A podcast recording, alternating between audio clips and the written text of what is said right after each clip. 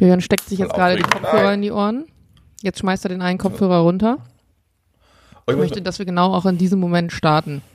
nee, wir starten mit dem, mit dem äh, Zitat, das ich wieder Ja, mit dem natürlich Zitat. pflichtbewusst vorbereitet habe und jetzt nicht erst jetzt etwas suche. Ähm, und das Zitat ist folgendes. Musik bedeutet Gleichgewicht, denn es ist alles zugleich. Kopf, Herz, Bauch, Denken, Fühlen und Sinnlichkeit. Und damit herzlich willkommen zu einer neuen Folge Antenne Allmann. Ja, schön. Sinnlichkeit. Oder? Mein Bauch fühlt auch gerade, nämlich Frühstückshunger, weil ich noch nichts gegessen habe. Meiner auch. Dafür aber schon drei Kaffee hatte. Man muss auch sagen, Heinisch ist heute ein bisschen un äh, unpünktlich. Äh, 13 Minuten Genau. später als ausgemacht. Und ich dachte mir eigentlich so, nee, komm, jetzt gehst du mit dem Hund noch eine Runde raus. Ähm, dann bin ich so um Viertel nach da. Nee, es lohnt sich nicht mehr. 15 Minuten zum Frühstück.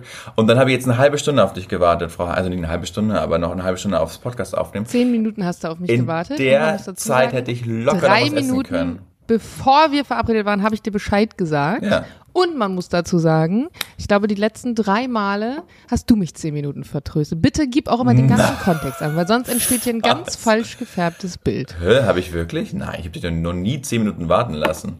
Nein. Äh, Du doch Bescheid gesagt hast, aber immer vorher. Das mache ich ja auch. Ja. So, kommen wir zu den Hard Facts. Du hast uns am Montag einen, einen kleinen Spin-off versprochen, sozusagen. Ah, ich bin ja immer noch, muss mal äh, transparent sein, es ist gerade Dienstag, es ist 9.44 Uhr und ich bin immer noch glücksbeseelt von dem großen Bon Iver-Konzert gestern in der Mercedes-Benz Arena. Eigentlich wäre es gewesen am 20. April 2020, aber wegen Corona ist es bis jetzt äh, ins Jahr 2022 verschoben worden. Aber es hat sich definitiv gelohnt äh, zu warten, denn es war äh, fantastisch. Es war, weiß nicht, kennst du Bon Iver? Nee, Willst du, dass ich dir ein bisschen davon erzähle? reduziert. Na gut. Bitte nur die Hard Facts. Also. Aber ich glaube, die Follower die, und die Zuhörer, die freuen sich immer. Die weil mögen das. Ich habe noch so Feedbacks gelesen, die finden das immer toll, wenn du mal emotional wirst. Ja, ich weiß nicht, ob ich jetzt, Felsbrocken. weiß jetzt nicht, ob ich emotional werde, aber auf alle Fälle die Geschichte ist wahnsinnig schön. Bon Iver, so heißt die Band, der Sänger heißt eigentlich Justin Vernon. Und wenn du den, google den jetzt mal, Ach, Julian, gib mal Justin Vernon ein und wirklich, ich wenn du aus, als den, wenn du den auf der Straße sehen würdest, würde nichts, aber auch rein Weißt gar du nichts. Wenn ich den Namen Vernon höre, dann bin ich einfach im Harry Potter Modus. ja, aber den Vernon! Justin Vernon geschrieben mit V. 1981 geboren, ist ein American Singer, Songwriter, Producer und Multi-Instrumentalist. Ja. Genau. Ähm, gute Frisur, muss ich sagen. Ja, kaum als, als Frisur zu erkennen. Ich weiß nicht, was du für ein Bild gerade siehst, aber auf alle Fälle hat er überhaupt gar keine Lust auf Rampenlicht. Also das hat man auch gestern wieder gemerkt. Der verschmelzt da mit seiner großen Band. Also man, wenn man nicht wüsste, dass er singt, würde man es aus der Ferne gar nicht sehen, weil er überhaupt kein Rampentier ist. Der scheut das Rampenlicht, macht keine Ansagen, sondern will einfach nur Musik machen. Und mit der Einstellung hat er es geschafft, einfach mal äh, in einem fremden Land die Mercedes-Benz Arena äh, auszuverkaufen. Und spielt wirklich weltweit nur die größten Shows. Und es war aber nicht abzusehen. Eine Dame namens Emma hat ihm nämlich vor, lass es 15 Jahre her gewesen sein, so derartig das Herz gebrochen, dass er nur, das sagt die Legende, nur mit Gitarren ausgestattet in eine eine Hütte in die Rockies gefahren ist. Nur hat er fließend Wasser gehabt, keine Elektrizität, gar nichts, nur die Gitarre und hat da sein erstes Album geschrieben. Das hieß For Emma Forever Alone. Und da war dann auch sein großer Hit äh, Skinny Love drauf, den du bestimmt auch kennst. Den hat Birdie mal gecovert.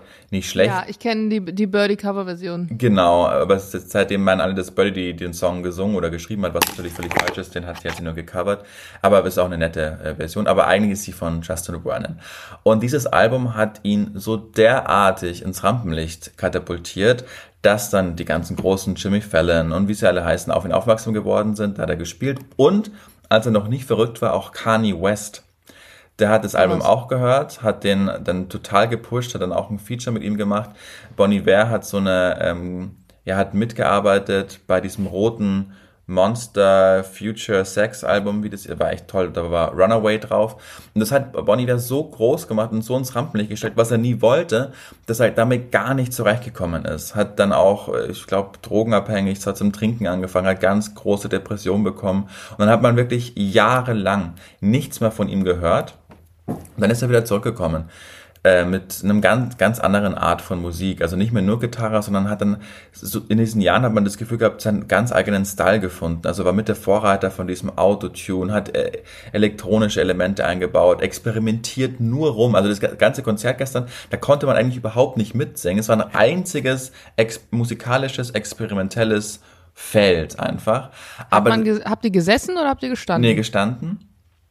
Ähm, und das war wirklich, also es war einfach. Was ist das für ein, was ist das für ein Vibe, wenn man nicht mitsingen kann und dann da steht? Man, man ist nur fasziniert. Also dieses Bühnenbild war Wie lange auch ging das? zwei, zwei Stunden, würde ich sagen.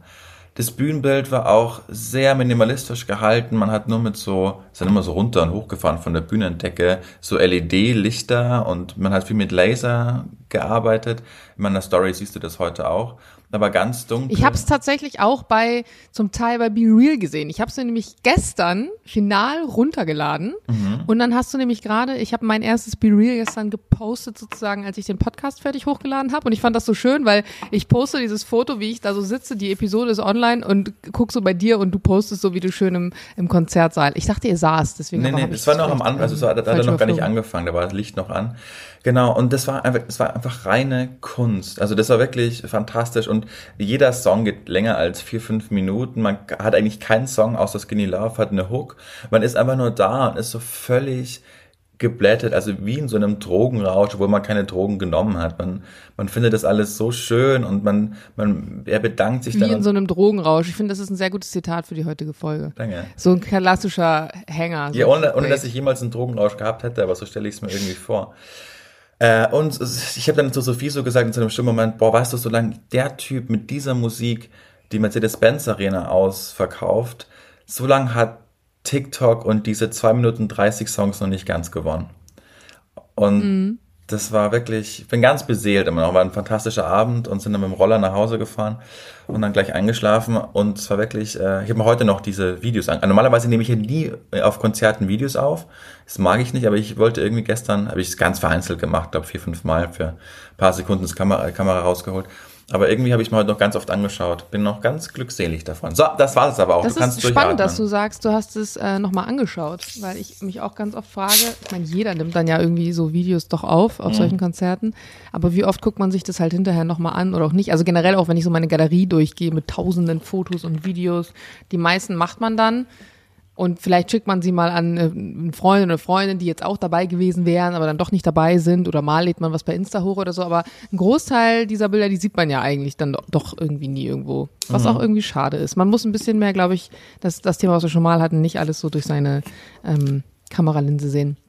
Aber zu dem, was du gerade angesprochen hast mit diesen ähm, 2 Minuten 30 Songs, ähm, möchte ich kurz eine Podcast-Folge empfehlen für alle, die, die vielleicht auch Flieger sind unter euch. Ich habe gestern ähm, den, die neue Episode vom Fliegermagazin gehört und zwar war Smudo von dem Fantastischen Vier ja. da als Interviewgast, der nämlich auch seit 2004, glaube ich, ähm, Pilot ist ja. sich auch selber ein Flugzeug gekauft hat und so weiter. Und ähm, hinten raus im Podcast ging es auch kurz um deren 30-jähriges Jubiläum. Hatten sie eigentlich, wollten auch eine große Tour machen und dann kam Corona und jetzt müssen sie mittlerweile schon aufs 33-jährige Jubiläum. Also es ist auch so geil, dass du dann einfach dein Jubiläum nicht so richtig feiern kannst.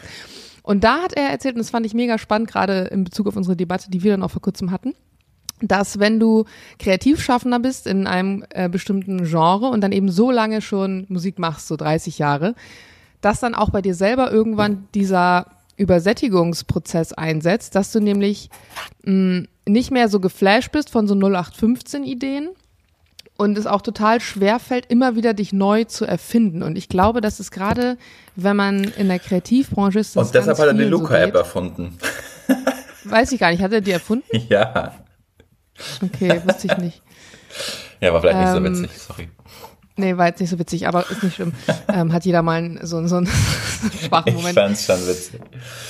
Ähm, jetzt weiß ich nicht, was ich sagen wollte. Doch, du hast, da warst darauf, dass es total schwer ist, 30 Jahre sich immer neu zu erfinden. Da bist du hängen Genau, und das ist, glaube ich, vielen ähm, so geht, nicht nur in der Musik, sondern allgemein und Corona wahrscheinlich auch einen großen Punkt dazu beigetragen hat, dass dann viel das ja auch irgendwie weggebrochen ist und man sich selbst hinterfragt hat und so weiter. Ähm, aber ich habe das Gefühl, dass es in, in vielen Bereichen so ist, dass Leute immer krampfhafter versuchen, irgendwas neu zu machen. Und das ist irgendwie, je mehr die Welt weiter existiert, wenn man mal so vorausschaut, so 50 bis 100 Jahre, dass es viel einfacher war, natürlich Neues zu machen, so wirklich Neues. Und hm. dass es jetzt irgendwie immer schwieriger wird, habe ich das Gefühl, und auch immer krampfiger an manchen Punkten. Ja. Ich vor allen Dingen, ich glaube, als, ich glaube vor allen Dingen in seinem Genre, wenn du dann, der ist ja schon über 50, so mit der deutsche die deutsche Pionierarbeit im Rap geleistet. Und ich finde, Rap ist ja eigentlich immer so eine Musik der, der jungen Popkultur. Und wenn du dann so 50 Voll. bist und eigentlich merkst, naja, also irgendwie äh, sah das auch anders aus, als wir da angefangen haben mit Rap. Und äh, wie, wie machen wir das dann noch? Ich glaube, man ist dann, das wäre jetzt irgendwie auch peinlich, wenn man, jetzt ist Jan einfach weg.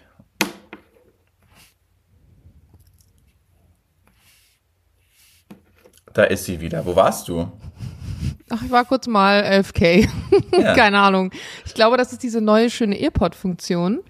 Wenn man die neuen hat, ich hab, hatte mir neue geholt, meine alten mit der Akku schwach war, und du tippst hier an der Seite aus Versehen ran, wenn du den so gerade rücken willst in deinem Ohr, mhm. dann sind an den Stöpselfunktionen Mach's jetzt nicht nochmal. Mhm. Nee, aber ich habe Angst, dass der gleich rausfällt. Warte mal, ich versuch's ganz kurz, warte, ganz schnell. Ja, ich habe einfach echt kleine Ohren. Das ist wirklich ein Problem. Das ist ein äh, großes Problem. Entweder muss ich so Over-Ears nutzen und bei allen In-Ears, die ich irgendwie habe, ploppen mir die nach einem gewissen Zeitraum immer aus den Ohren raus. Und diese Gummidinger, die mag ich nicht so, die sich so rein saugen, weil das fühlt sich total ungeil an im Ohr, finde ich. Wenn so, so Dinger so, so reinge in deinem Ohr. Also hast du nicht die Pro, sondern die ganz normalen. Weil ich habe die, die sie genau. Ich habe mir die im, in der dritten Generation, die ganz normalen, äh, geholt. Naja. Ja, aber jetzt stelle ich fest. Aber wir waren gerade bei Frage. Smudo, dem Erfinder der Luca-App. Ich glaube, rückblickend hat er sich auch mehr davon versprochen. Es war irgendwie ein bisschen Flop. Egal, aber ich glaube vor allem, dass so aus... Von der Luca-App oder was meinst du? Ja, ja, genau. Also die hat er dann in Talkshows überall beworben und meinte, das ist gegen die... Aber sie war ja in vielen Läden dann auch äh, Zwang, wollte ich gerade sagen. Also Pflicht, dich darüber einzuloggen. Genau. Also da muss man erstmal hinkommen, dass man eine App erfindet, die in vielen gastronomischen Betrieben etc. dann Pflicht wird. Also ich glaube gar nicht mal, dass das so ein Flop war.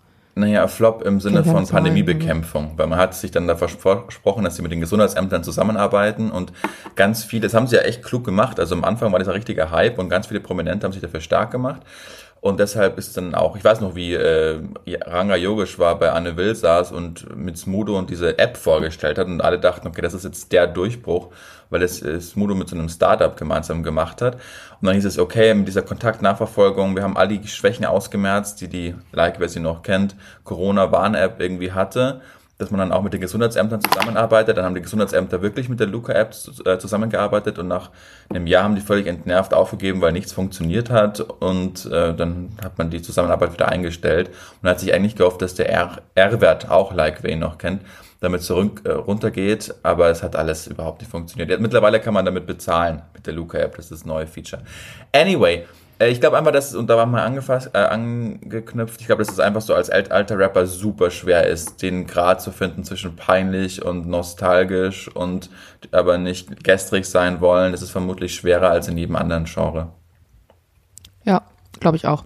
Und ich glaube, du bist auch irgendwann nicht mehr zufrieden mit dir selbst, weil dein Musikgeschmack sich einfach auch selber verändert. Und wenn du dann was machst, was eigentlich nur junge Leute hören und selber bist du halt alt, ja. ist halt echt schwierig. Und dann kannst du halt nur noch auf so Klassiker zurückgreifen. Ich meine, so die da wird immer funktionieren. Es aber das sind ja die wenigsten Songs. So einfach So sein. einfach sein. Ist es aber so, Julian, apropos einfach sein. Ja. Also mal ein bisschen Tempo hier reinbringen. Ich finde es heute hier sehr zäh. Was war dein Lowlight der Woche? Ähm, dass mir meine Podcast-Partnerin vor fünf Sekunden gesagt hat, das ist alles sehr zäh heute. Ah, okay. Und sonst so? Davon mal abgesehen? Sonst hatte ich eigentlich eine ziemlich äh, gute Woche. Schön. Und du? Äh, ich hatte soweit auch eine gute Woche. Ich habe dir ja ein Bild geschickt. Ich war ja in einer Ausstellung. Ja, bist du reingegangen? Ähm, stimmt, das müssen wir erzählen. Ich bin nicht reingegangen. Ich, hab, ich war nämlich gegenüber in einer anderen Ausstellung. Deswegen, ich kam gerade aus einer zweistündigen Session. Da hatte ich nicht Bock, mir noch den, wie nennst du es immer, den Intellektuellen unserer Zeit, der eigentlich nichts kann, außer wahrscheinlich Fragen stellen an andere und nichts eigenes. Das ist macht. einfach so eine große Frechheit und ich bin gewillt, hier den Podcast für heute abzubrechen. Wir reden von Roger Willemsen, nee, da war eine Ausstellung und Jana Adi Banausen ist natürlich nicht reingegangen. Weil, wo warst nee, du ich sonst? War nämlich in der, ich war in der Ausstellung gegenüber bei Werner Herzog ähm, ist gerade aktuell hinten bei der, ich will mal Siemensstadt sagen. Warum sage ich immer Siemensstadt? Weil es die Ach, da gibt. beim Potsdamer Platz im oben Dingsbums. Also gegenüber vom Roger Willemsen. Fällt gerade der, der Name nicht ein. Boah, ist echt sehr, jetzt wo du sagst, ist echt, echt sehr bis jetzt. Und Ja, wie war's? Wie war's bei Werner Herzog? Ähm, es war, also ich war mit Freunden und ich bin gar nicht so ein Werner Herzog-Expert, muss ich sagen. Also für alle, die ihn auch nicht kennen, ähm, großer Filmschaffender unserer Zeit, ähm, der, glaube ich, so unfassbar viele Filme gemacht hat in so unfassbar vielen unterschiedlichen Genres auch. Von der klassischen Natur-Doku über Spielfilm mit irgendwelchen neuen Stars wie Robert Pattinson über die ganzen alten, völlig abgekasperten. Also spannender Typ. Ähm, für mich war es spannend, weil ähm, von Lukas die Eltern ja auch im Bereich Film sind, sowohl Filmregisseur als auch seine Mutter, die äh, Drehbuchautorin ist und man dann über drei Ecken da viele Leute auf den Fotos kannten, die dann so, so rumstehen und so weiter. Und ich finde es immer spannend, wenn Leute, die so ähm, selber offensichtlich so abwechslungsreiche Werke schaffen, wie die so drauf sind. Allerdings muss ich auch sagen, die Ausstellung, also ich mag das, wenn Ausstellungen nicht so übertrieben sind. Ich kann Was immer nicht so viel anfangen mit, ja eben nicht. Es war verhältnismäßig reduziert. Ähm, es gab viele so Exponate, auch ähm, Requisiten, die noch benutzt wurden. Es wurden viel einzelne Interviews und Filmausschnitte gezeigt. Es gab dann so unterschiedliche kleine Projektoren und Fernseher, wo auch so Kopfhörer dran waren, wo du dir Ausschnitte anhören konntest. Und dann gab es viel, was ich mega spannend finde, so Schriftverkehr. Ähm, wenn du dann wirklich so diese Original-Schreibmaschinen-Listen zum Beispiel hast, da hat er dann eine Liste geschrieben, für das und das Filmset brauche ich das und das. Und dann steht da beispielsweise drauf, eine Sau mit fünf Ferkeln, eine tote Sau, in Klammern, Schlachter. Also, da, ne, und wenn dann so eine Bestellung aufgibst für so dein Filmset und dann noch so Korrekturen, die dann hinterher durchgeführt wurden oder auch so Briefverkehr, wo er dann an das ZDF damals irgendwie die Rechte für einen seiner Filme verkaufen wollte und die wollten den aber nicht und dann wurde der irgendwie 13 Jahre später gemacht und war voll der Kassenschlager und die haben sich dann geärgert und so.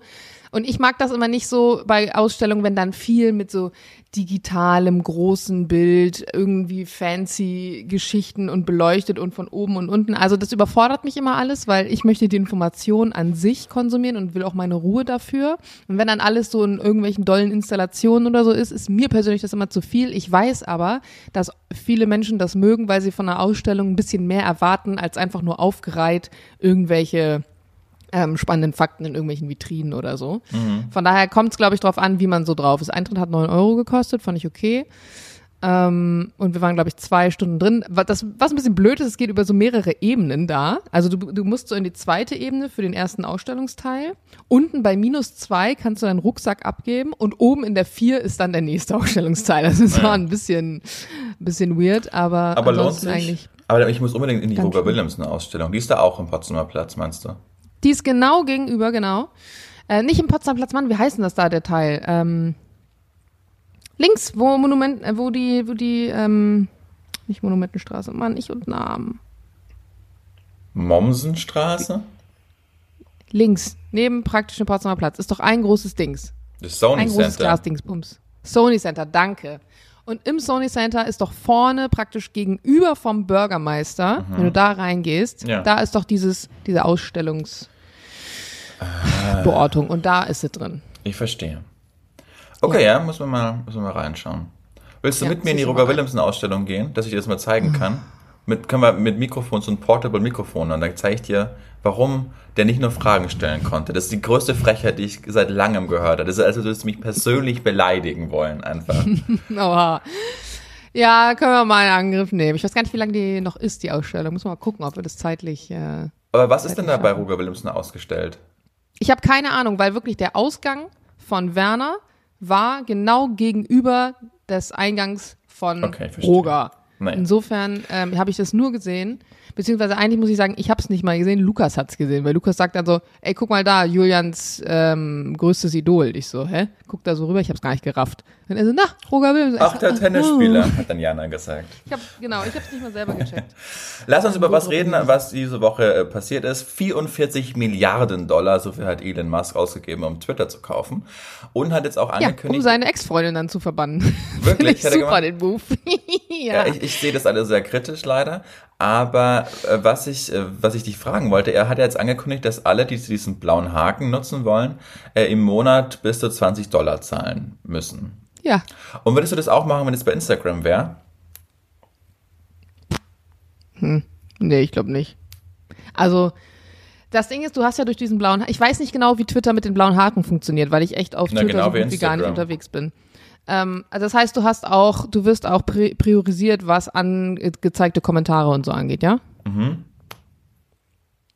Was heißt, mhm. Ja, oder nein? Ja. Ja. Das heißt, es hat ja schon einen Vorteil, wenn man jemand ist, der durch sein Kommentierverhalten versucht, Reichweite aufzubauen. Weil durch den blauen Haken wirst du dann ja in den Kommentaren immer oben angezeigt. Das heißt, dass Leute deinen Kommentar, den du irgendwo hinschreibst, schneller sehen und die Wahrscheinlichkeit, dass sie den Kommentar durchlesen, den Kommentar sympathisch finden, daraufhin auf deine Seite klicken und dich abonnieren, ist größer. Wenn du also dadurch versuchst, Reichweite aufzubauen, würden sich diese 20 Dollar vielleicht lohnen wenn du eh schon vielleicht eine große Base hast und weißt, dass du auch nicht mehr wirklich viel organisch wachsen wirst, weil alle, die deinen Content spannend finden, dir schon längst folgen, weil du das schon Jahrzehnte machst, dann würde ich vielleicht sagen, lohnt sich das jetzt nicht unbedingt.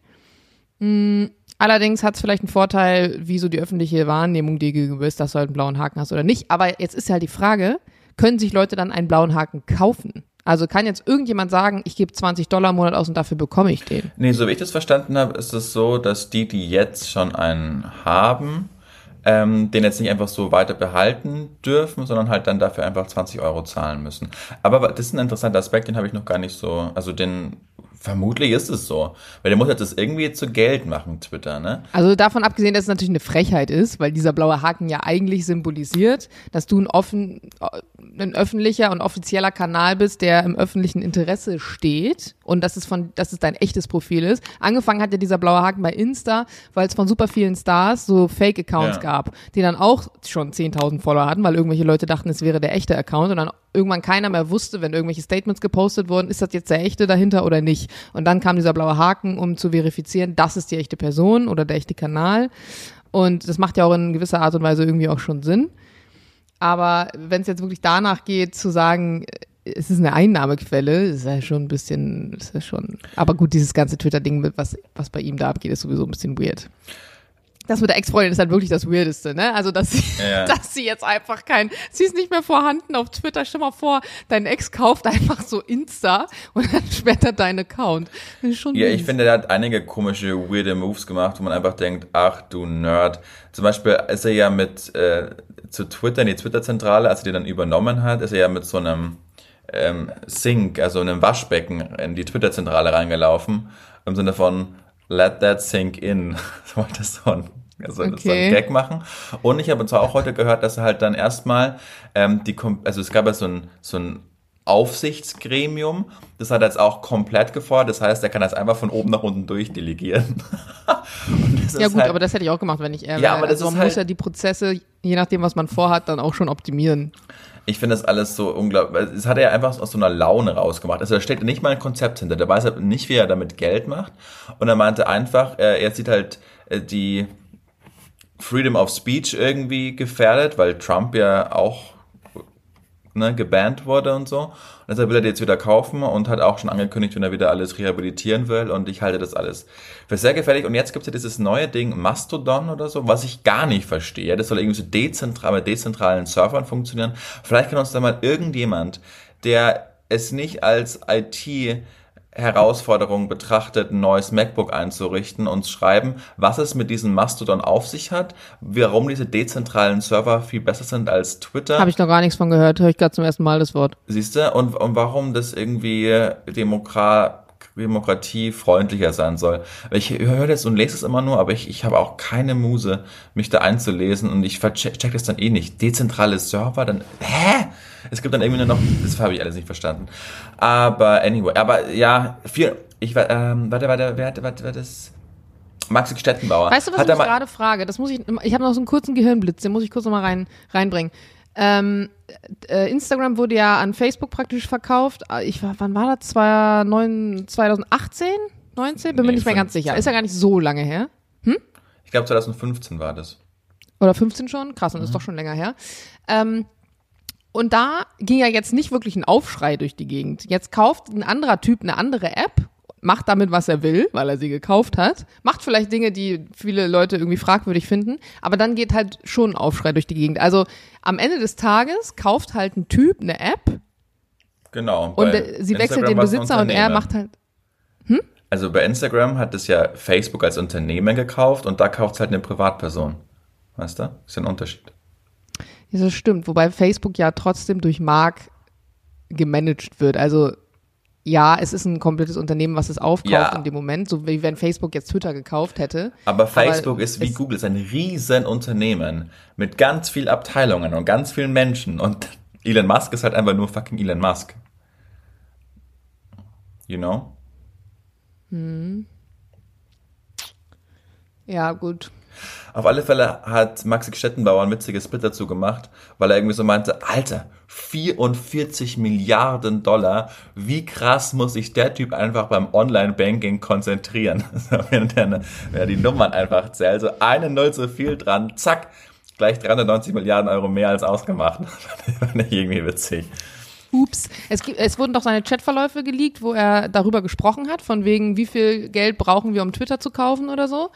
Und dann schrieb irgendjemand zurück so und so viel und er hat einfach nur so Thumbs up geschickt. So, weißt du, so, okay, alles klar, danke für die Info. Das ist so ein bisschen so, als würdest du sagen, ey, wie sie- sieht die neue, keine Ahnung, Tesla-Aktie aus? Und jemand sagt, ja, ist gerade gestiegen und du schickst so einen Daumen zurück. Also fand ich auch richtig krass. Ja. Aber ich glaube auch, wenn du eine gewisse Summe an Geld einfach irgendwann immer immer verfügbar hast, also mit solchen Zahlen hantierst, dann verlierst du auch den Bezug dazu, also wie viel das wirklich am Ende des Tages ist. Weil ob dann jemand 44 Euro für etwas ausgegeben hat oder 44.000 oder 44 Milliarden, das ist einfach nur eine Zahl mit Nullen dran. Und wenn du halt immer mit so vielen Nullen sowieso schon zu tun hast, dann, dann, dann siehst du diese Nullen einfach nicht mehr. Ich glaube, du verlierst total den, ähm, das Gefühl für den Wert an sich. Achtung, wieder Fußball-Gag. Wenn du gesagt hast, vor, ach, jetzt mach ich ihn nicht mehr, weil er zu laut weg war. Ich wollte so einen Schalke-Gag machen und so, Point of View, du bist ein Schalke-Trainer, wenn du mit so vielen Nullen zu tun hast. Aber auch den habe ich nicht gemacht. Ähm, ja, aber, aber spannend. Ich bin, ich bin gespannt, wie sich das alles entwickelt. Ich habe ein bisschen Angst davor, dass, dass das Ganze eskaliert, weil du hast einfach gesehen, wie mächtig das Medium Twitter einfach ist, auch so in der Politik. Aber ich bin jetzt, bevor ich den Gastbeitrag nicht von Sascha Lobo irgendwie lese, der mir erklärt, warum das alles jetzt so schlecht ist und warum Mastodon die Alternative ist, will ich mich gar nicht dazu öffentlich äußern. Naja, ich weiß auch nicht, was genau soll da eskalieren. Also das Schlimmste, was passieren kann, ist, dass Leute halt zurückgeholt werden, die von Twitter gebannt wurden, dass jeder einfach seinen Scheiß schreiben kann, so wie es auf Facebook genauso passiert und auf allen anderen Apps. Und dann schreibt jeder seinen Scheiß, die dies Kacke finden, gehen halt weg von Twitter, machen irgendwas Neues, dann sind alle bei Be Real, I don't know. Be Real macht den Deal des Jahres, weil er dann da auch Beiträge machen kann, so Direct Messages. Also so, was ist das Schlimmste, was passieren kann? Es ist halt Dass ein öffentliches Medium, wo jeder seinen Scheiß postet. Ja, aber dass es irgendwie dann Algorithmen gibt, die halt so rechte Meinungen mehr pushen und dass es dann so ein krasses, großes Fake News Lager einfach wird, was einfach die Demokratien destabilisieren, wie es ja auch einfach in den letzten 20, 25 Jahren immer passiert ist. Also so, die amerikanische Wahl, als Trump gewonnen hat, ist auch damit gewonnen worden, weil einfach so russische Trolle die Meinung öffentlich so verändert haben gegen Clinton für Trump, dass Trump dann auch einfach letztendlich gewonnen hat. Weißt du, also man kann durch so ein Riesenmedium, wenn es nur von einem Mann gelenkt ist, kann man einfach ganz viel Schaden anrichten, ohne dass das Ganze reguliert wird. Davor kann man in diesen Zeiten auch einfach Angst haben. Und wir haben Glück in Deutschland, dass das noch nicht so angekommen ist. Ähm, ich weiß Naja, aber auch guck nicht. dir mal die Bildzeitung an, also die sind da auch ganz gut dabei. ja, aber Bildzeitung ist einfach ein, ist einfach ist, ist was anderes als so ein so ein meinungspluristisches Medium, wo einfach viel mehr Massen drauf sind. Die Bild liest ja aktuell, die haben immer weniger Auflage. Ist ja egal, wir sind zu, ähm, glaube ich, ein bisschen festgefallen in der Diskussion. Aber auf alle Fälle finde ich es krass, dass jetzt einfach jemand so 44 Milliarden, so eine Privatperson das einfach rausballert und denkt, ja, hier, Here I come, let that sink in. Dann geht er einfach, er ist so ein völliger Freak. Ich habe auch nicht gecheckt, als dieser Amber Heard äh, Johnny Depp Prozess war, da kam ja irgendwie raus, dass Amber Heard so ein Dreier in Johnnys Villa hatte, wo Elon Musk mit dabei war. Und irgendwie ist für mich Elon Musk ist so ein asexuelles Wesen. Ich kann mir nicht vorstellen, dass er einfach bei einem Dreier mit Amber Heard mitgemacht hat. Asexuell, weißt du, wie viele Kinder von wie viele Frauen der hat? Ja, ja, I know. Aber wenn das, das so wirkt mit seinen ulkigen Anzügen, wenn er dann irgendwelche Dance-Moves mit Scholz im Tesla-Werk in Brandenburg macht, dann denke ich mir, ja, du bist, du bist ein Roboter, Bro. Ja, gut, aber ich glaube einfach, dass der Also durch, durch die ganze Art und Weise, wie er ist und die Person, die er ist. Also was ich, ich wir tun jetzt beide gerade so, als würden wir ihn kennen, was wir definitiv nicht Null. tun. Aber ich glaube schon, dass ähm, Leute, die so ein, also so eine, äh, also na, wie drücke ich das jetzt falsch aus, ohne da mit Frauen zu schämen. Aber ich glaube, wenn du einen gewissen Erfolg hast, hast du auf jeden Fall kein Problem, erstmal allgemein gesprochen Sex zu haben. Und offensichtlich sind auch viele Frauen auf dieser Welt vorhanden, die auch kein Problem damit haben, mit Elon Musk ein Kind zu zeugen. Was ich viel krasser finde, den Gedanken ist, jetzt stell dir mal vor, der stirbt irgendwann, lässt sich wahrscheinlich dann einfrieren in der Hoffnung, irgendwann nochmal aufgetaut zu Ja. werden. Aber dann rennen halt so zehn Minimasks in der Welt rum mit zehn verschiedenen Müttern ungefähr. Ich weiß nicht, wie viele Kinder es wirklich aktuell sind, aber ich glaube, es sind ja einige. Und alle haben halt einen Anspruch auf sein Imperium, so mehr oder weniger. Und dann entsteht da halt so Succession in Life. So, kennst du die HBO-Serie? Hast du geguckt? Okay, guckt sie de- definitiv mal, weil das ist das, was ich mir vorstelle, was dann am Ende daraus äh, wird. Und ich kann mir vorstellen, so zehn Minimasks sind halt fast noch schlimmer als ein Elon. Also ich glaube, es wird sehr spannend, was da passieren wird. Auch schon der Folgetitel. Zehn Minimasks sind schlimmer als ein Elon. Ja, können wir auch, können wir auch. Äh, ach so, ich habe noch gar nicht geguckt, ob, ah gut, wir sind auch sehr spät gestern online gegangen. Aber ich werde auf jeden Fall die Woche verfolgen, ob es Töne von uns auf TikTok gibt. also 10 mm sind schlimmer als ein Elon, äh, hätte ja vielleicht Potenzial. Aber das sind, das sind alles Töne, die müssen ein bisschen länger sein. So die Sachen, die so aus Podcasts gefeatured werden, das ist ja meistens so ein bisschen so so ein bisschen Geschwafel. So wenn Felix so so ein so, ein- so, ein, so einen schönen melodischen November-Satz da irgendwie rausgehauen hat, so dann äh, dann funktioniert das meistens ganz gut. Wir können nicht alle in einem Coworking Space in Berlin mit einer Ja. Latte sitzen. Ich weiß gar nicht mehr, woher das kam. Das war so ein, war ja ein- so ein Bauer, ähm, der so eine Scheune Ach ja, genau, hat. der Typ, ja, mit dieser Baugenehmigungsgeschichte da, stimmt, I remember. Ja. Apropos äh, Testament und was die Kinder machen, ähm, es kam, kam ja jetzt raus, dass Rainer Schaller, der ja letzte Woche abgestürzt ist, ähm, so einen ähm, Notfallplan Der McFit-Erbe, musst du dazu hat. sagen. Oder nicht Genau. Erbe, aber der McFit-Gründer, ne? Ja. Gründer, Mhm. genau. Der hat ja äh, McFit gegründet und vor zwei Jahren äh, das, das Goldschirm gekauft.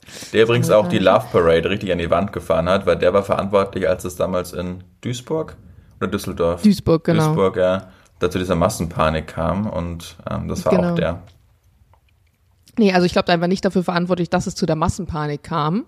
Na, aber das war derjenige, der der, ist zumindest zu verantworten. Der ist zumindest angeklagt worden, weil er als Veranstalter äh, das, äh, das nicht herkommen sehen, dass in dieser Öse, da wo alle reingekommen sind, in diesem Tunnel, wo die Panik ausgebrochen ist, dass da einfach keine Fluchtwege waren. Und er als Veranstalter Genau. war halt schon dafür verantwortlich einfach. Aber ist, glaube ich, auch freigesprochen Genau. worden. Richtig, äh, das muss ich auch sagen, äh, wenn ich da auf Insta ähm, unterwegs war unter diesen Beiträgen mit dem, äh, mit dem Flugzeugabsturz, das ist, ich fand es wirklich widerlich, was da in den Kommentaren abging, so von wegen äh, Karma hits different und ne, gut, endlich ist er tot und so. Also ähm, ich kann das, glaube ich, also ich kann das nicht nachvollziehen, wie es mir gehen würde, wenn jemand aus meiner Familie wahrscheinlich da in Duisburg bei der, äh, bei der Love Parade da irgendwie gestorben wäre und jetzt vielleicht der Mann tot ist, der da mitverantwortlich gewesen sein soll. Aber äh, bei dem Absturz seine Kinder waren da mit an Bord, seine Frau, ein Mitarbeiter noch. Also ähm, ich finde, das hat auch Grenzen. Klar. Jedenfalls kam jetzt irgendwie raus, dass er ähm, immer wohl so eine Art Notfallplan, wenn er auf längere Reisen geht, ähm, hinterlegt, was also mit dem ganzen McFit-Bums passieren Und? soll. Und Jetzt bin ich gespannt.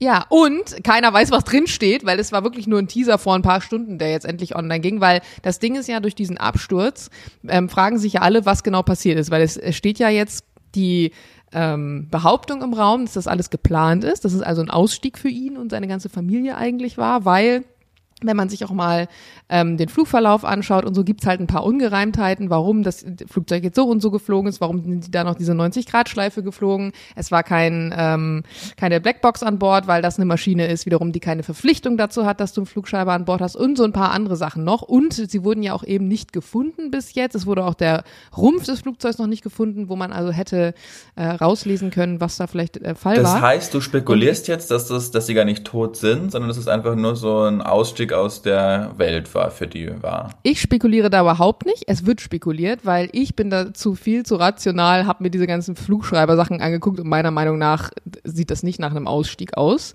Man kann sich nämlich auch so diesen Flugverlauf anschauen, ähm, dass sie kurz vorm Ziel praktisch, das, die sind ja dann wohl abgestürzt im, ähm, ich glaube, das ist der Karibische Ozean da.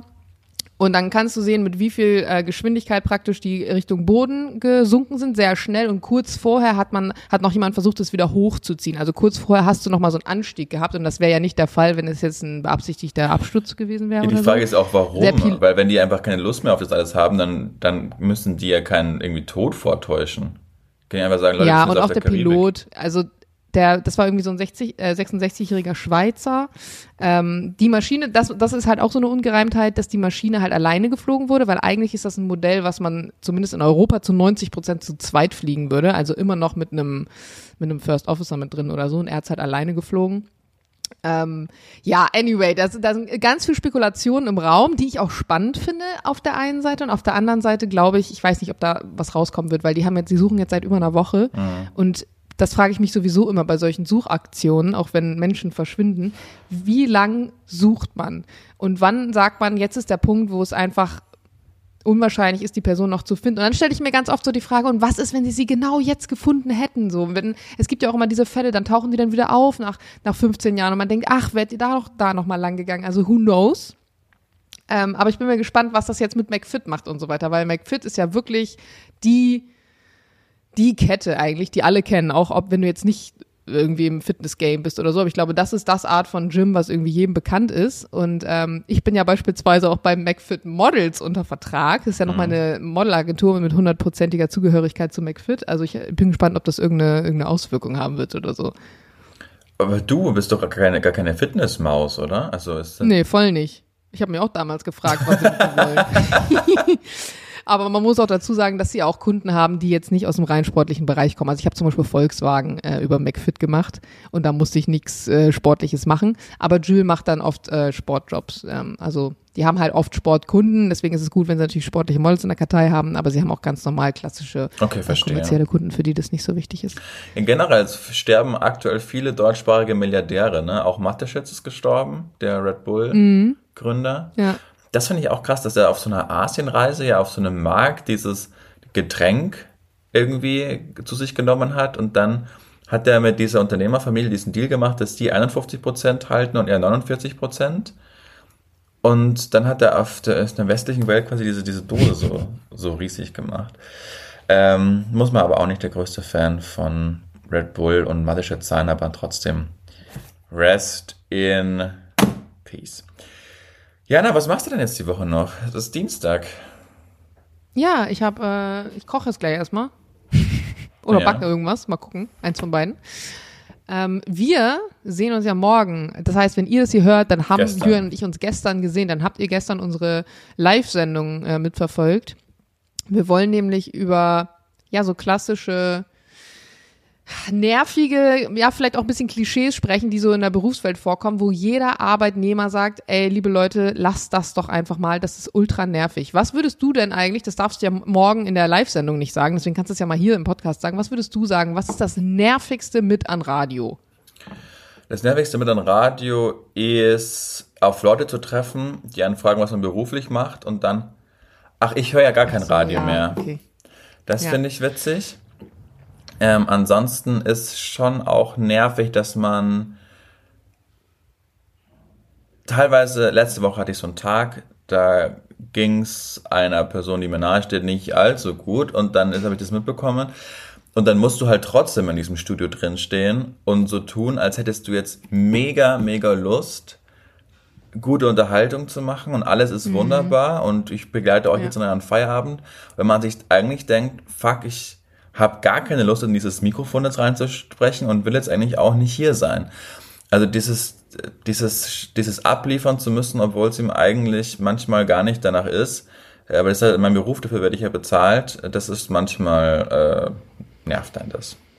Ja, das verstehe ich. Klar ist das dein Beruf, aber ich denke mir, viele andere Leute haben halt das Glück, dass ihr Beruf sich hinter einem Bildschirm abseits der Öffentlichkeit äh, abspielt und die insofern trotzdem eine Negativemotion haben können, während sie irgendwelche Akten sortieren, Zählerstände ablesen oder was weiß ich was noch gibt. Ja. Ne? Also stelle ich mir zum Beispiel auch super schwer vor als Lehrer oder Lehrerin, ähm, wenn es dir echt schlecht geht und dann hast du da so eine 24 bis 30-köpfige Klasse, am besten noch Grundschule und dann so, Frau Meier, was ist denn los mit Ihnen? Warum sind Sie denn so traurig? Also boah, das stelle ich mir auch richtig Ja, ich glaube, so vor. geht's ja noch, aber wenn du dann irgendwie so, so heranwachsende Pubertierende hast, die nur auf Fehler irgendwie deinerseits warten, dann Stimmt. Ne, das ist ja noch, noch, Noch schlimmer, schlimmer. dich dann so auflaufen Ja. lassen. Und bei dir? Hast recht. Äh, Ich glaube, beim Fliegen, also früher war es genau der gleiche Punkt, den du gerade angesprochen hast, ne? Wenn du wirklich.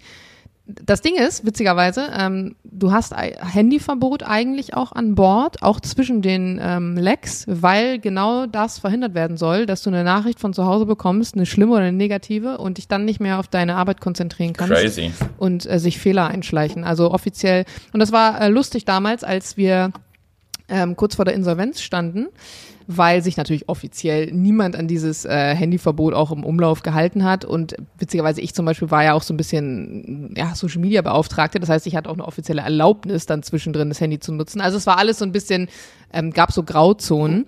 Und ähm, das war, glaube ich, der dritte, weiß ich nicht mehr, Februar oder so. Und wir haben alle schon auf unser Geld gewartet und äh, es kam kein Geld. Und das war dann der Tag, wo eigentlich praktisch fast schon im Raum stand, so da, ähnlich wie bei der Air Berlin-Krise damals. Okay, das wird jetzt hier nichts mehr, ne? Wir sind jetzt gerade auf einem sinkenden Schiff. Und ich weiß noch, dass ich auf einer griechischen Insel war, ich glaube Kos. Und wir zurückgeflogen sind und ich abgehoben bin und ich innerlich wusste, das hier wird mein letzter Flug sein und da gesessen habe und geheult habe, während ich so aus dem Fenster rausschaute und wir abhoben. Und äh, in, ich wusste es ja gar nicht in Wahrheit. Es war einfach so ein Gefühl und ich hatte auch recht mit dem Gefühl am Ende des Tages, weil zwei Tage später dann alle Dienstpläne praktisch gelöscht wurden und keiner mehr irgendwelche Flüge hat und nicht, wir nicht mehr operiert sind. Gesagt wurde es uns dann ja aber erst viel später. Das heißt, wir wurden halt die ganze Zeit so in Unwissenheit gelassen. Wir haben auch schön noch zwei Wochen umsonst weitergearbeitet, ohne das Gehalt vom Monat davor. Frechheit. Also es war schon so ein bisschen asozial. Ähm, übrigens, wir haben dann damals auch noch eine große Weihnachtsfeier gemacht, im Dezember praktisch davor. Und keiner dieser Dienstleister hat jemals Geld gesehen. Also und die komplette Firma, die komplette Etage hat eigentlich dann auch niemanden bezahlt. Also es war schon, war schon asozialer Move. Und ich muss sagen, ähm, das hat halt genauso genervt, ne? Wenn du so einen schlechten Tag hattest oder es war irgendwas nicht so gut und dann kannst du ja schlecht vor 200 Passagieren, die dann da in der, in der Alubüchse vor dir sitzen, das irgendwie rauslassen. Genauso wie wenn du vielleicht schon richtig schlechte Laune hast und jemand behandelt dich kacke. Normalerweise kann ich mich immer professionell verhalten und das irgendwie nicht zurückspiegeln. Aber es gibt dann wirklich Tage, wo du halt dann vielleicht sogar mal frech werden wollen würdest. Und ähm, ja, das ist dann, das ist dann wirklich schwierig. Eine Sache dazu bei Air Berlin, letzter Flug. Irgendwie haben wir es damals, als ich noch bei Antenne Bayern war, geschafft, dass da ein Redakteur mit auf den letzten Flug kommt. Und dann davon berichtet. Also der, ich glaube, es war München, Berlin und dann ist er da mitgeflogen. Und die Stimmung bei unter den Stewardessen war ja genauso, wie du es gerade beschrieben hast. Also da war jetzt keiner irgendwie happy. Und ich, ich dachte mir so, ja Leute, ich weiß nicht, ob das jetzt der beste Move ist. Da sitzt jetzt gerade so ein Reporter und sagt, ja, ich bin jetzt hier auf dem letzten Flug von Air Berlin, von München Boah. Richtung Berlin. Und dann, dann ich so, ja Leute, das, also ich, ich dachte mir so, Stell dir vor, du bist so schlecht drau- drauf, wie du es auch gerade gesagt hast. Und dann ist dann noch so ein Typ mit einem gelben Mikrofon in der Hand und interviewt dich die ganze Zeit, dass die dann irgendwie einigermaßen angenehme Fra äh, Fragen oder Antworten gegeben haben. Da dachte ich auch so, ja, Respekt vor euch. Also ich weiß nicht, wie ich da in der Sit- Situation reagiert hätte. Ich dachte so, ja, Leute, was wollt ihr jetzt von mir? Ich bin ab morgen arbeitslos. Ich habe jetzt diese Woche kein Gehalt bekommen. Soll ich jetzt hier irgendwie was Nettes sagen Ja. oder was? Ja. Vor allem bei der Fliegerei ist es wirklich so, man hat nicht nur eine Verbundenheit mit dem Job an sich, sondern auch teilweise wirklich mit der Firma. Also wir hatten auch Leute, die 30 Jahre bei uns in der Firma waren, also seit Entstehung. Und ähm, es ist halt auch nicht so einfach, dann zu einer anderen Airline immer so zu wechseln. Also das stellt man sich dann oftmals, glaube ich, einfacher vor, als es ist, weil nicht jede Airline dann auch immer Bedarf hat. Dann musst du vielleicht ins Ausland. Also gerade so Piloten auch im Cockpit, ähm, die es ja in der Masse dann immer noch mal weniger gibt, weil wir in der Kabine mehr sind als im Cockpit, die ziehen ja dann teilweise in komplett andere Länder, manchmal sogar auf einem anderen Kontinent, einfach nur um weiter ihr Modell fliegen zu können, weil andere Airlines in der Nähe halt gerade nicht suchen. Du musst ja immer eine Base haben. Also nur weil man an einem gewissen Flughafen operiert und da Flüge durchführt, heißt das ja nicht, dass der Flughafen gleichzeitig eine Base der jeweiligen Airline ist, ähm, von der du immer ab und an fliegst. Also Lufthansa hat ja zum Beispiel München und Frankfurt und das heißt, du musst entweder irgendwo wohnen, wo du immer nach München und Frankfurt hinpendelst für deinen Flug oder halt da. Und ähm, das ist wirklich schon, schon heftig. Und ich stelle mir dann gerade so vor, wenn der Reporter wirklich so euphorisch, wie du das gerade beschrieben hast, ähm, da diese Fragen gestellt hat, er hätte sich ja der Stimmung auch ein bisschen anpassen können, ne? dass er sagt so, was verbinden Sie damit und was geht jetzt emotional in Ihnen vor? Ich glaube, dann äh, wahrscheinlich alle hätten angefangen zu heulen oder so. Also bei uns war es auch krass, als wir dann das letzte Mal aufs Vorfeld durften, ähm, zu einer unserer Maschinen zum Tschüss sagen. Da hat einer unserer Techniker, mit denen man ja auch eng zusammenarbeitet, ne? die Techniker übernehmen immer, wenn du landest abends, die Maschine man hat so Logbücher, wo man einträgt, wenn irgendwas nicht standardgemäß war, wenn irgendwas repariert oder ausgetauscht werden muss. Das heißt, du hast auch viel Kontakt mit denen, ähm, du hebst den Essen auf, also du bist im regen Austausch und äh, unser Bus fuhr so weg, wo wir alle drin waren. Also wir waren schon alle auf dem Flieger, hatten Tschüss gesagt, Bilder gemacht, wir fuhren so weg. Und der Techniker hat draußen, glaube ich, ich weiß nicht, das Triebwerk verpackt oder irgendwas. Auf jeden Fall stand er auf so einer Leiter hinten und am Heck und wir sind so beim Flugzeug so weggefahren mit dem Bus am Heck entlang und dann winkt er so und verneigt sich so vor uns Ja. und draußen hat's geregnet. Alter, da war komplett vorbei, ne? Also das war wirklich so ein krasser Moment und ähm, ich kann es voll nachvollziehen bei den Air Berlinern, die dann ja zu uns gekommen sind. Also die Air Berlin Krise oder die Pleite war ja kurz bevor unsere Pleite war und die sind dann alle noch in Schulung gegangen und haben bei uns angefangen und ich habe Genau. damals schon gedacht, boah, das kann ganz schön schwierig werden ähm, weil wir einfach auch eine andere Firmenstruktur ähm, Struktur und so haben als Air Berlin. Hoffentlich funktioniert das alles so. Und die hatten dann so viel Hoffnung und die waren so motiviert und das waren wirklich langjährige Mitarbeiter bei der Firma und die haben ja auch mit dem Gehalt dann wieder bei uns tief angefangen. Ne? Also das musst du ja auch überlegen, bei Flugbegleitern ist es ja teilweise nach ähm, Seriosität und Firmenzugehörigkeit. Und wenn du 40 Jahre in der einen Firma gearbeitet hast, fängst du in der anderen trotzdem wieder teilweise bei Null an und auch mit dem Gehalt bei Null. Ähm, und das tat mir echt leid für die, weil die dann echt die zweite Pleite mitgemacht haben. Manche sogar die dritte, weil viele von denen noch bei Air Hamburg waren oder so.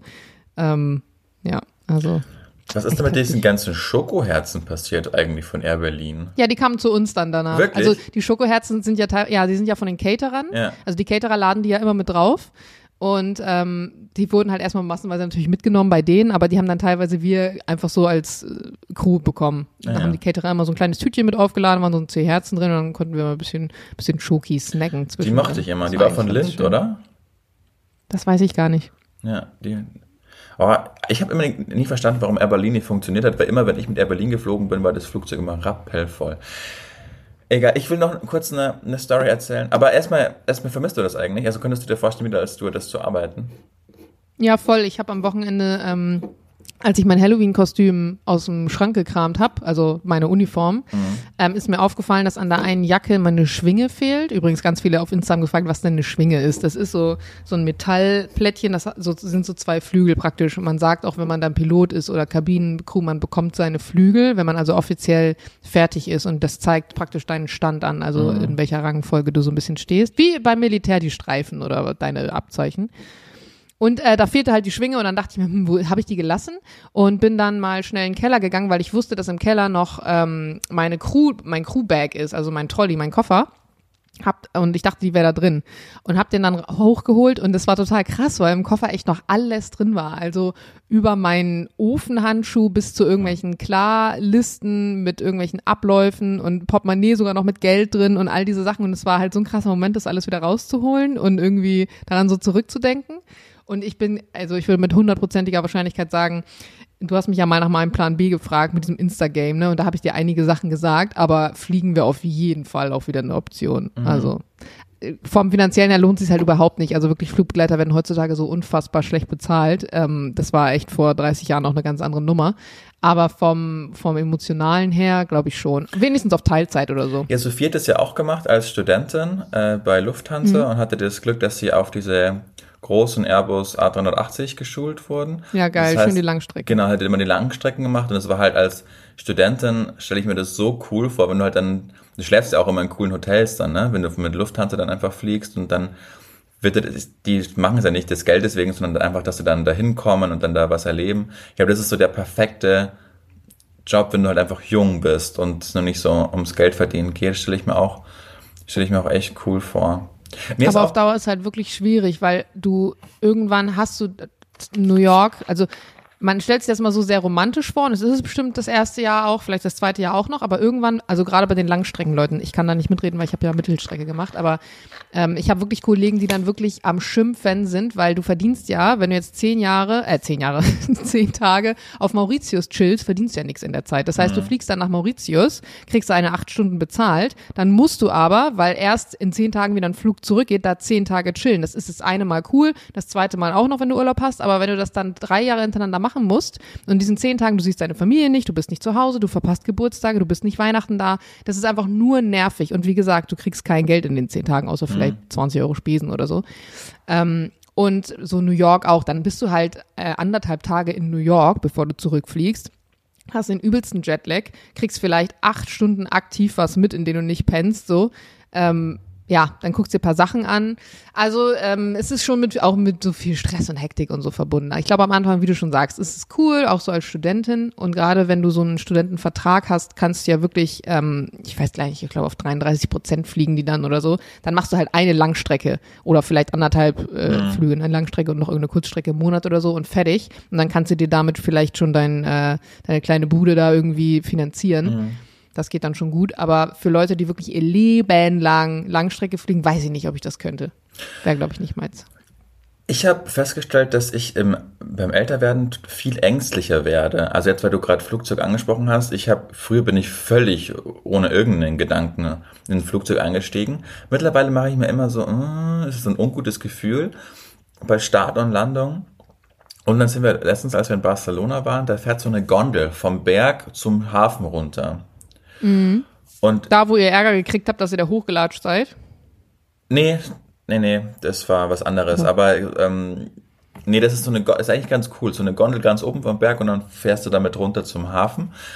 Und dauert so vielleicht, lass es zehn Minuten sein, diese Fahrt.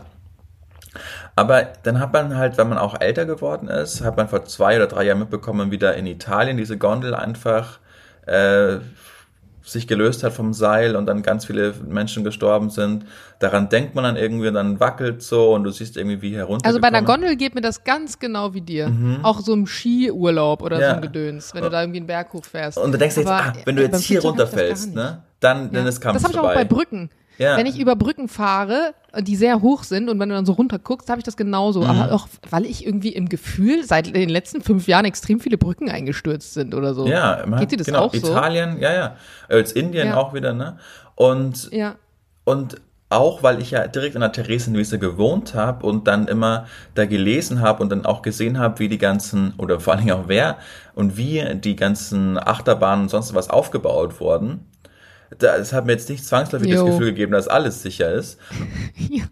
Und seitdem kann ich auch gar, also früher Europapark und was auch ist, konnte ich gar nicht ja. genug von. Und mittlerweile denke ich mir, boah, jetzt wenn die Kurve, also weißt du so, dann, weil man halt vermutlich schon Das so habe ich mir immer beim Kolossos im Heidepark gedacht, so die größte Holzachterbahn der Welt. Dachte ich mir, mhm. Mann, aus Holz, will ich das wirklich? ja, aber es ist witzig, oder? Wie man so im Alter einfach ängstlicher wird. Also zumindest das ist, bei ist mir wohl so. auch so, wenn man dann Kinder bekommt, noch mhm. extremer.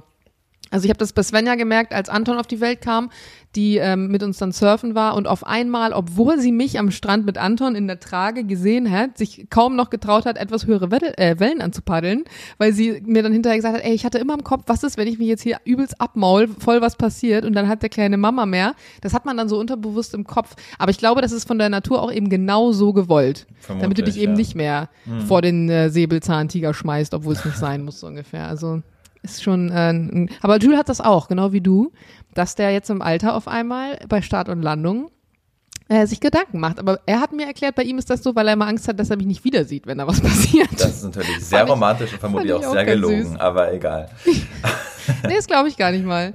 Der ist tatsächlich, äh, also auf so eine komische Art und Weise romantisch, auf die ich überhaupt nicht romantisch okay, bin. Also auch so, so, ähm, ja, so, so kitschig romantisch. Mhm. Und manchmal gucke ich ihn dann an und denke mir mal so, warum sagst du das jetzt? Was willst du? Also ist es irgendwie, was du sagst, weil du was bekommst? Und der ist dann immer ganz, ähm, ganz angefasst, wenn ich ihn nicht ernst nehme in dem, was er dann sagt, dass er das dann wirklich so sagt und so. Nee, so Ganz wie, süß eigentlich. So wie ich Chill auch kennengelernt habe, ist er halt einfach wie so, wie so, vermutlich wie so ein Labrador, dass der halt einfach, weißt du, der, sein ganzes Herz ja dann so, so ausschütten will, ohne dass er irgendwas will, sondern er will einfach nur sagen, wie toll er es gerade für ja. ihn dankbar ist, ja. ja. Und das ist ja wunderschön. Genau. Also, ich meine, wie selten kommt sowas vor, dass man ohne irgendwie opportunistisch äh, zu sein nett ist.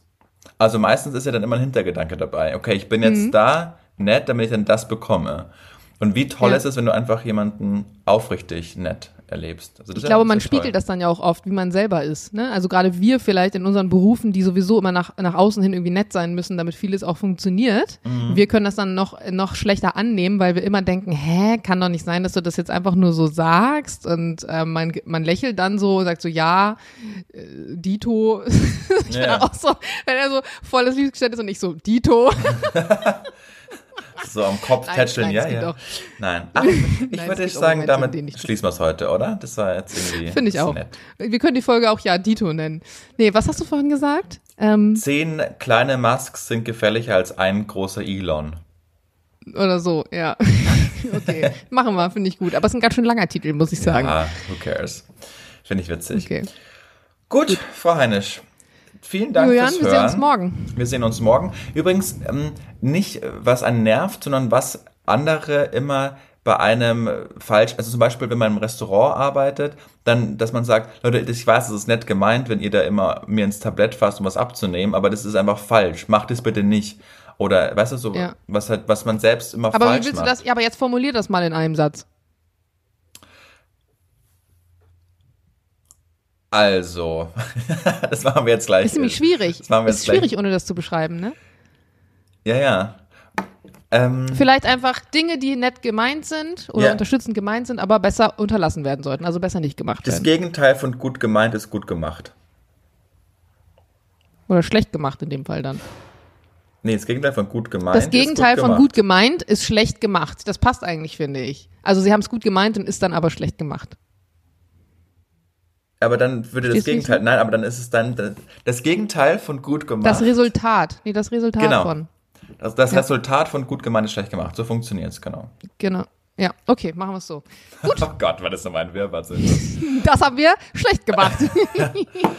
Also, vielen Dank fürs Hören. Wir haben euch ganz arg lieb. Abonniert uns, gibt uns fünf Sterne und habt uns mindestens Sagt, es genauso uns lieb, wie gibt. wir euch haben. Diana, Und der Julian. Tschö. Tschüss.